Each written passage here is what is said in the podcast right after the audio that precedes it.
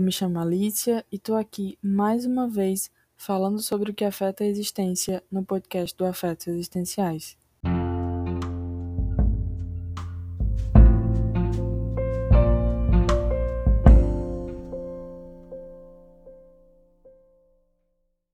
Eu tô gravando esse episódio no dia 31 de agosto.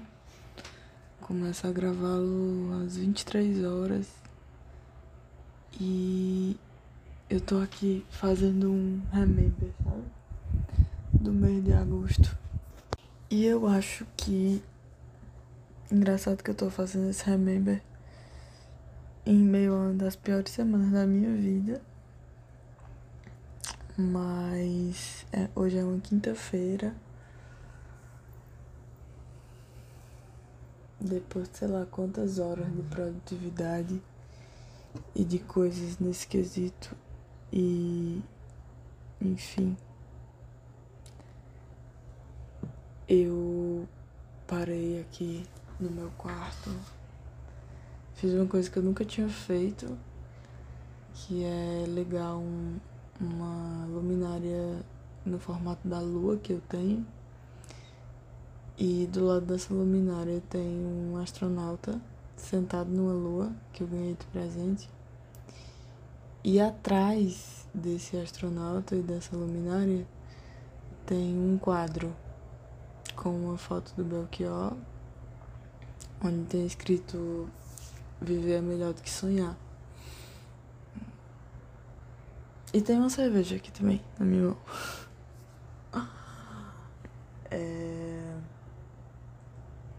E por que que eu fiz esse... Eu nunca tinha feito isso. Eu nunca tinha ligado essa luminária, apagado as luzes do meu quarto, ligado essa luminária e me sentado aqui da forma como eu estou. Que é na minha janela, né? Uma janela pequena que a vista dela não é muito ampla, mas é o que é possível pro momento. E só tem luzes da cidade.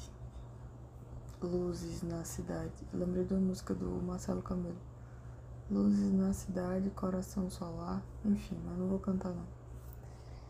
É, e eu tô pensando na, no fluxo da vida porque agosto eu sou leonina nata. É, agosto, esse mês, né? Dia 10 de agosto, eu fiz 25 anos. E cara, o dia do meu aniversário foi um dia assim inexplicavelmente bom, sabe? Foi um dia em que eu senti muito afeto, em que eu senti, meu Deus, assim, muita coisa que eu precisava sentir. E aí tiveram outros dias muito bons depois do meu aniversário e tal. Até que da última semana pra cá as coisas, na verdade, mais especificamente do dia 19 pra cá, as coisas elas deram uma desandada internamente, né, dentro de mim. E eu tô aqui pensando que hoje eu estava dando aula e eu estava discutindo sobre a uso de substâncias para viver na sociedade em que vivemos, né? Na sociedade do cansaço. E eu levei um artigo para os meus alunos e nesse artigo ele fazia um estudo do de, da forma como as pessoas estavam fazendo uso da medicação para produzirem mais, né? Para aumentarem sua produtividade. Não porque precisavam, né? Tinham uma, uma patologia e precisavam de uma medicação, mas porque elas estavam precisavam produzir mais e consequentemente o medicamento ajudava nisso. E aí a gente estava discutindo exatamente isso, né? O uso de droga para suportar a vida para sustentar a vida. E eu fiz um questionamento para ele sobre que vida é essa, né? Vida é essa que a gente precisa de uma droga para anestesiar aquilo que somos, aquilo que sentimos, para conseguir vivê-la. E aí eu vos questiono: será que isso é vida? O que é a vida, na verdade, né?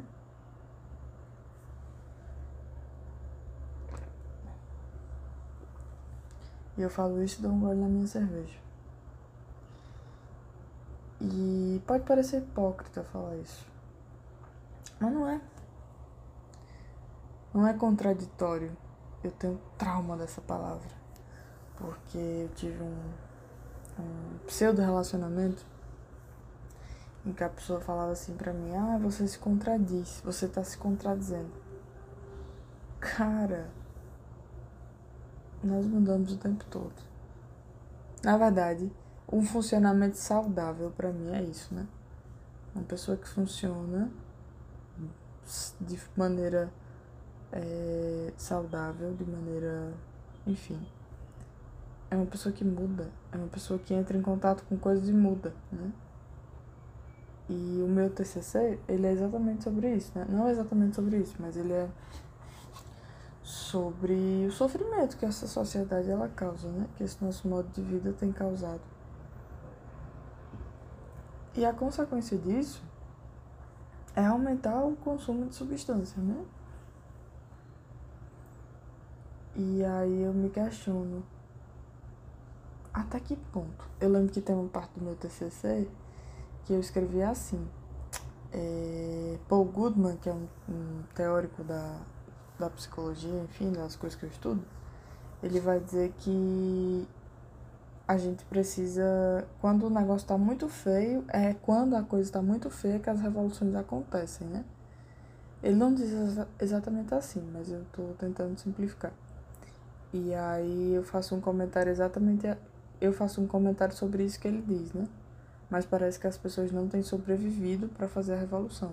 Ou seja, parece que as pessoas estão morrendo no meio do percurso, morrendo inclusive simbolicamente, para dar conta de uma vida que não é sua, mas uma vida que é imposta. Para dar conta de coisas que não são suas e sim de coisas que são impostas. E mais do que imposição, né? Às vezes é o que você tem ali, né? Porque, por exemplo, a situação que eu tô passando agora é exatamente isso. É o que eu tenho aqui agora, entendeu? É a situação que eu tenho aqui agora e eu preciso me ajustar eu preciso me autorregular ao que eu tenho aqui agora, porque no presente momento eu não posso mudar. Não depende de mim mudar a situação, entendeu? E aí, se não depende de mim, eu fico. Eu preciso. E aí eu lembrei de uma coisa que eu disse ontem para algumas amigas minhas. Que eu dependo do tempo. Nesse exato momento eu dependo do tempo. Eu estou nas mãos do tempo. E a gente tava conversando ontem e eu falava exatamente isso para elas, né? Eu falei, eu acho que eu preciso, eu acho que finalmente eu preciso fazer as pazes com o tempo. E o que que significa isso? Fazer as pazes com o tempo. Eu acho que talvez é, eu me, disper, me dispersei porque eu fui ver minhas redes sociais. Tinha chegado a notificação. Mas não era isso que eu estava dizendo. Sim, que eu fiz as pazes com o tempo. O que significa fazer as pazes com o tempo? Talvez signifique respeitá-lo. Signifique reconhecer que eu não tenho controle sobre ele, que ele não está nas minhas mãos que eu não posso mudá-lo, eu não posso apressá-lo, eu não posso pará-lo. A única coisa que eu posso fazer é seguir o fluxo do tempo. Tempo. Quanto tempo eu tenho? E aí, nós, eu, né? Eu com as minhas infinitos, com os meus infinitos questionamentos, cheguei num ponto que era assim. Mas hoje as pessoas se queixam da falta de tempo. E aí eu lhes pergunto: será que existe vida sem tempo? Como é que há de existir vida sem tempo se para existir vida precisa-se de tempo. A partir do momento que a gente é concebido ali, meu amor, espermatozoide, isso aqui, isso aqui lá, tempo.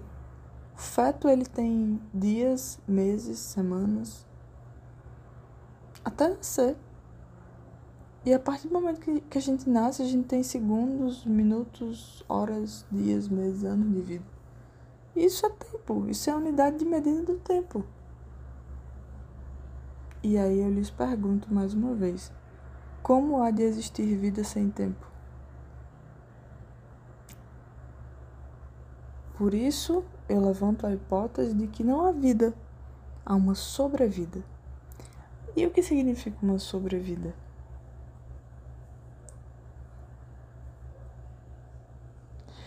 Talvez seja passar pela vida. É, sobre, sobre, né? Vamos pegar literal, literalidade. Sobre, eu tenho aqui vida, né? Palma da mão. É como se a palma da minha mão fosse a vida. E aí eu estou sobre a vida. Eu não toco a vida. Eu não junto, não estou junto com a vida. Eu estou sobre a vida. Então não tem contato com a vida. Se não tem contato com a vida, como é que vai ter experiências reais, concretas? Poxa, é por isso que o que tá rolando aí é adoecimento, cara. Adoecimento, entendeu? Porque a gente não reconhece que a gente tá sobrevivendo. E aí, eu tirei até uma foto que um aluno meu me falou assim, na aula, né, lá hoje. Ele disse assim: que o mercado é. Peraí, que não foi isso. Ah, que esse imediatismo das coisas ele tem gerado um negócio chamado controle de sentimentos. Não sabe o que se sente, mas só tem uma certeza: precisa daquilo. Eu não sei o que sinto, eu não sei quem sou. O que eu sei é que eu preciso daquilo.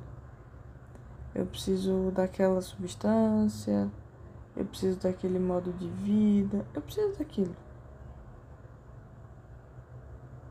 E é muito, muito, muito, muito mais. Como é que eu posso dizer? É muito, muito, muito mais.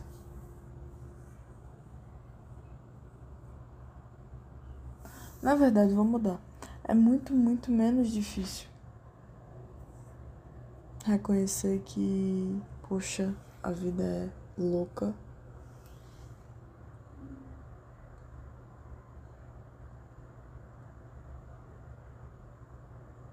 do que realmente vivê-la.